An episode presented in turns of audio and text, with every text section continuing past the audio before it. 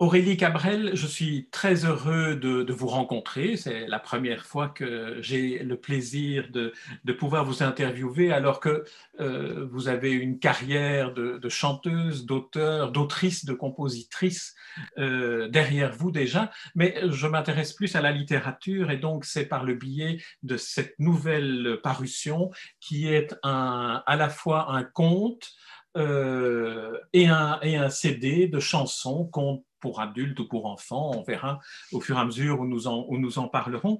Alors, Aurélie Cabrel, ma, première question est, d'essayer peut-être avec vous de faire une sorte de, masterclass sur euh, comment en vient-on à écrire, à inventer des personnages euh, qui figurent dans un conte chanté euh, et qui réinventent finalement toute la magie qu'enfants ou que parents nous avons partagée avec nos enfants.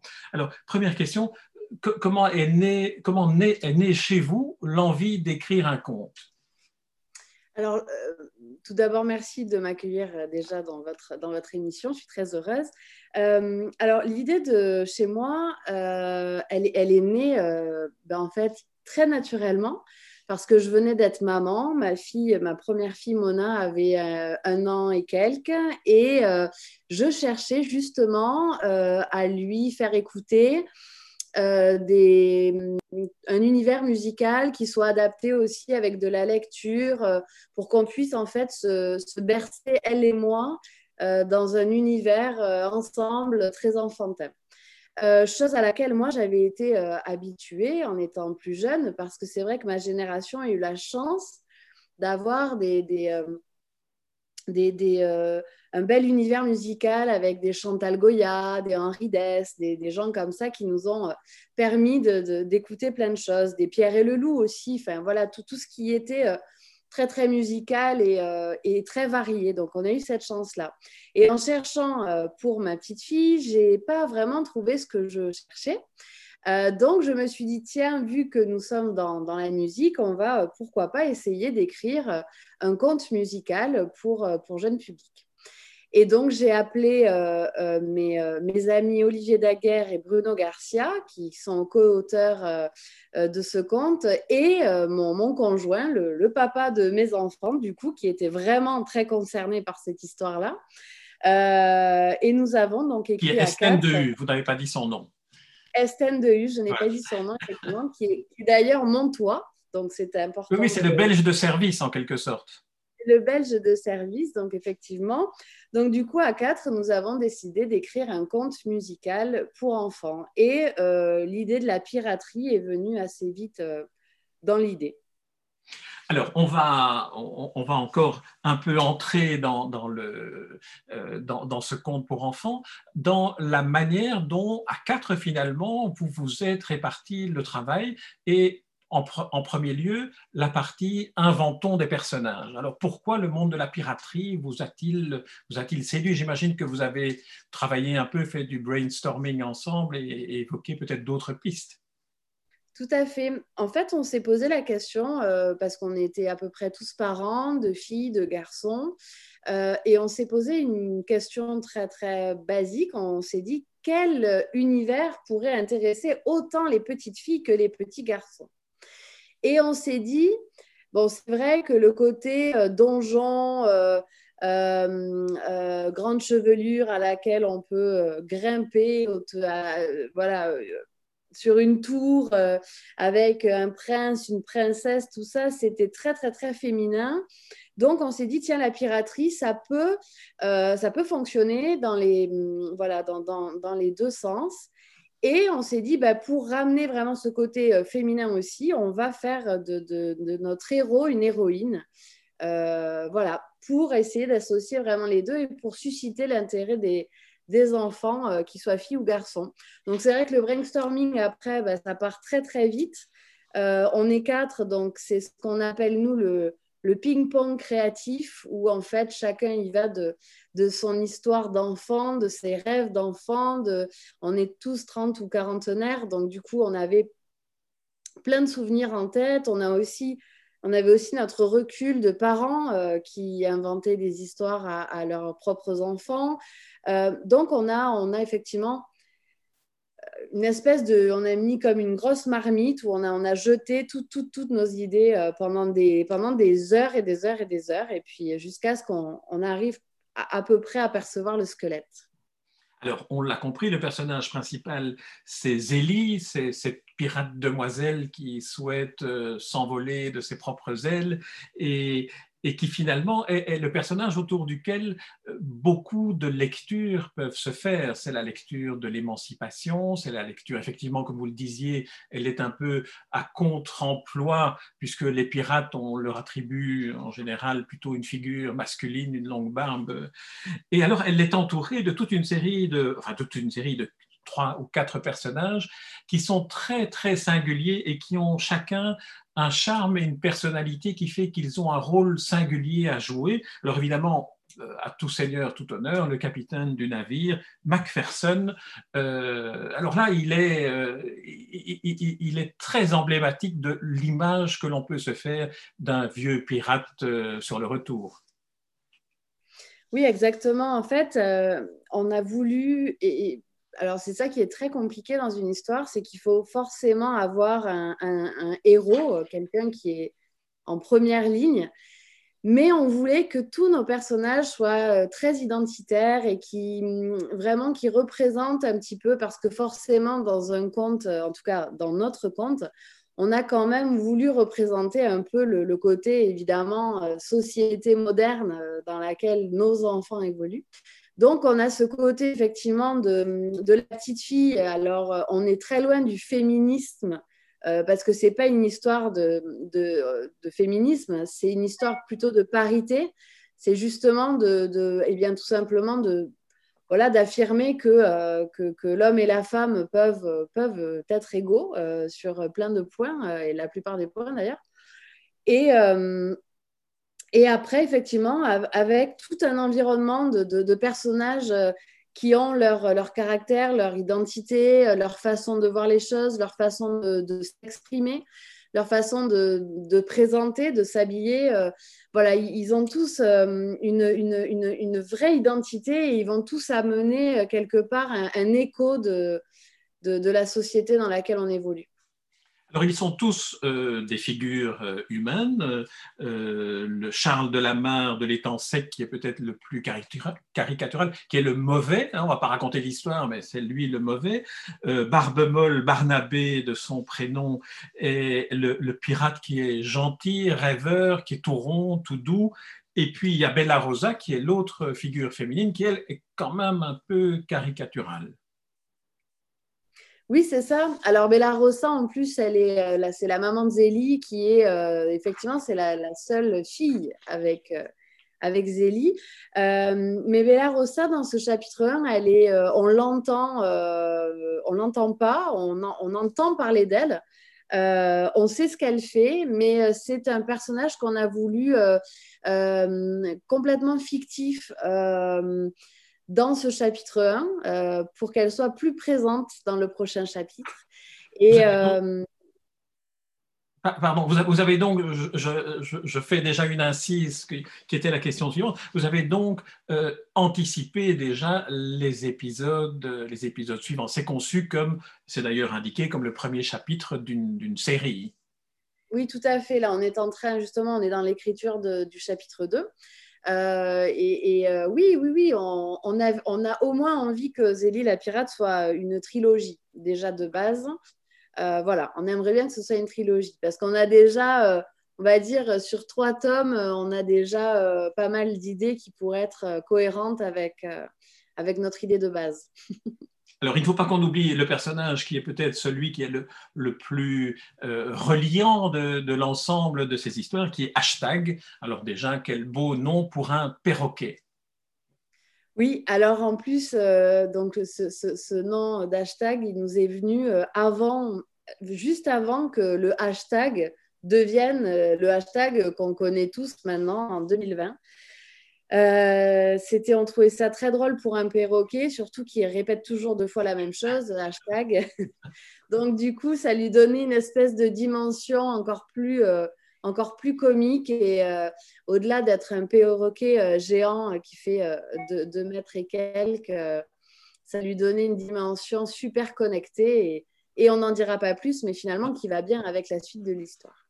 Oui, absolument, et qui va bien aussi avec sa, fonction dans le bateau, parce qu'on aimerait tous, en naviguant dans des mers incertaines, avoir un hashtag à bord. Alors, euh, euh, donc, on a, évoqué les personnages, on a dit quelques mots de l'histoire sans vouloir la dévoiler. J'aimerais qu'on évoque aussi les, dessins qui sont très très beaux et qui sont dus euh, à, votre, à votre plume et aussi à celle de Guylaine Lafleur. Alors, j'étais un peu voir sur le site de Guylaine Lafleur, elle fait des choses merveilleuses, cette artiste canadienne.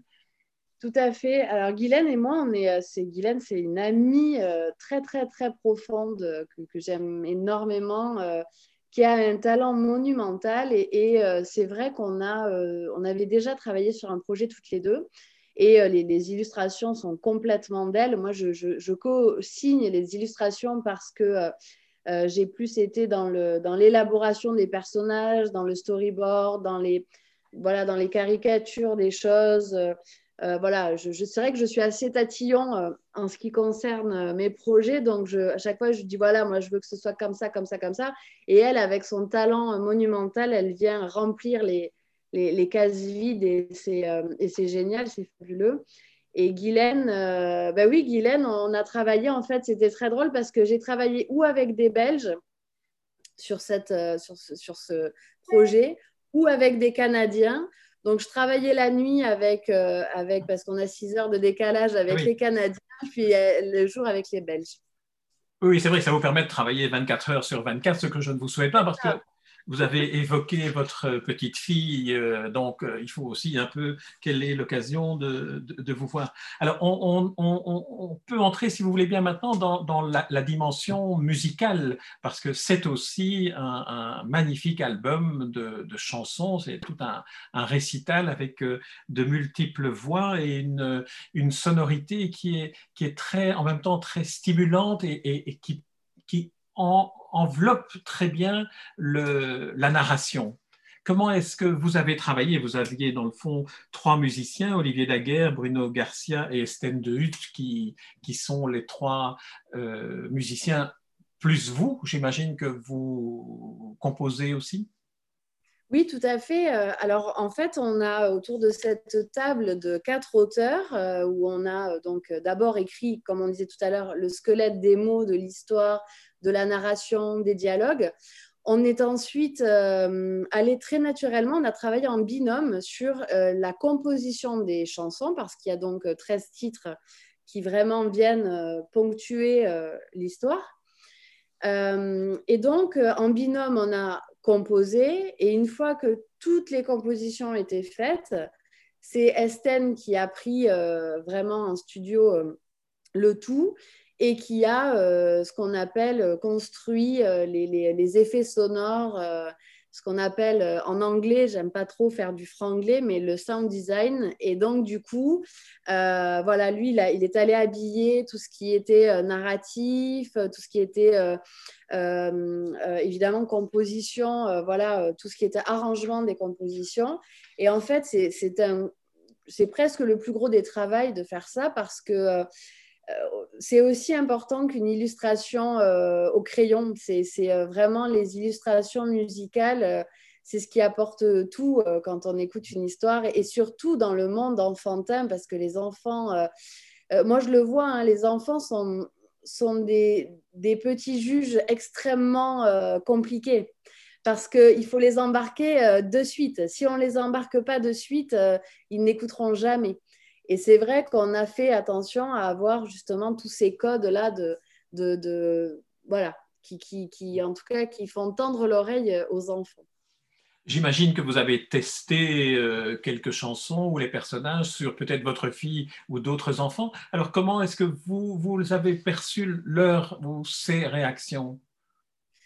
Ben moi déjà, ce qui est super, c'est que j'ai une petite fille et un petit garçon qui, du coup, euh, voilà, mon, alors ils sont petits, enfin euh, voilà, 5 et, 2 ans.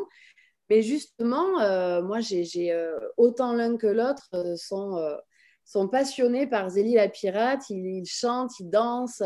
Je crois que c'est un conte. je pense vraiment que c'est un conte. Zélie, je, je parle toujours de Zélie comme si c'était un artiste, une artiste, parce que finalement, elle finit par exister en tant que personne. Et, et, Zélie, elle a cette capacité à amener, à embarquer tout le monde, que ce soit, moi, je, je vois autour de moi, c'est toujours délicat de dire ça de son propre, de son propre projet, mais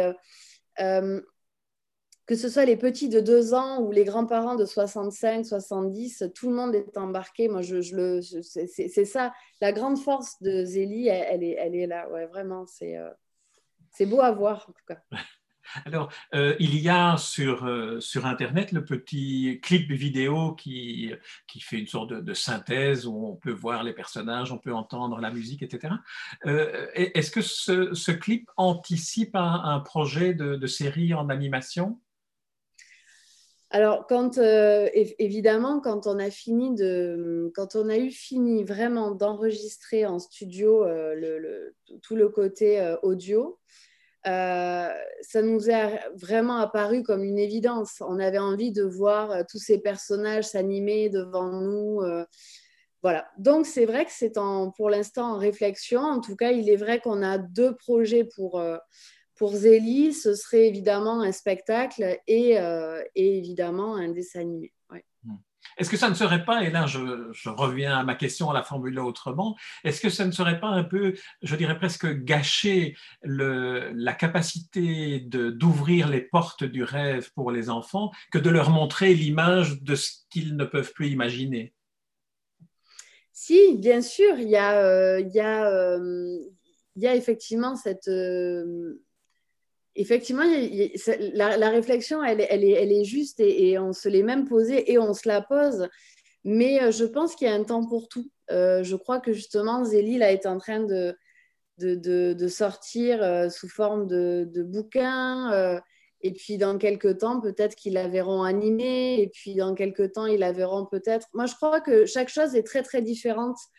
ce qui m'intéresse dans l'animation, en plus du livre, moi qui suis une grande lectrice, parce que je suis une très très grosse lectrice de tout, euh, ce qui m'intéresse, c'est d'avoir, euh, on n'est pas dans les mêmes on ne travaille pas avec les mêmes réalisateurs, on n'est pas dans les mêmes réalisations. Donc en fait, il y a des espèces de, dimensions comme ça qui vont s'ouvrir et qui ne seront de toute façon pas les mêmes que, euh, que le livre qu'on aura entre nos mains.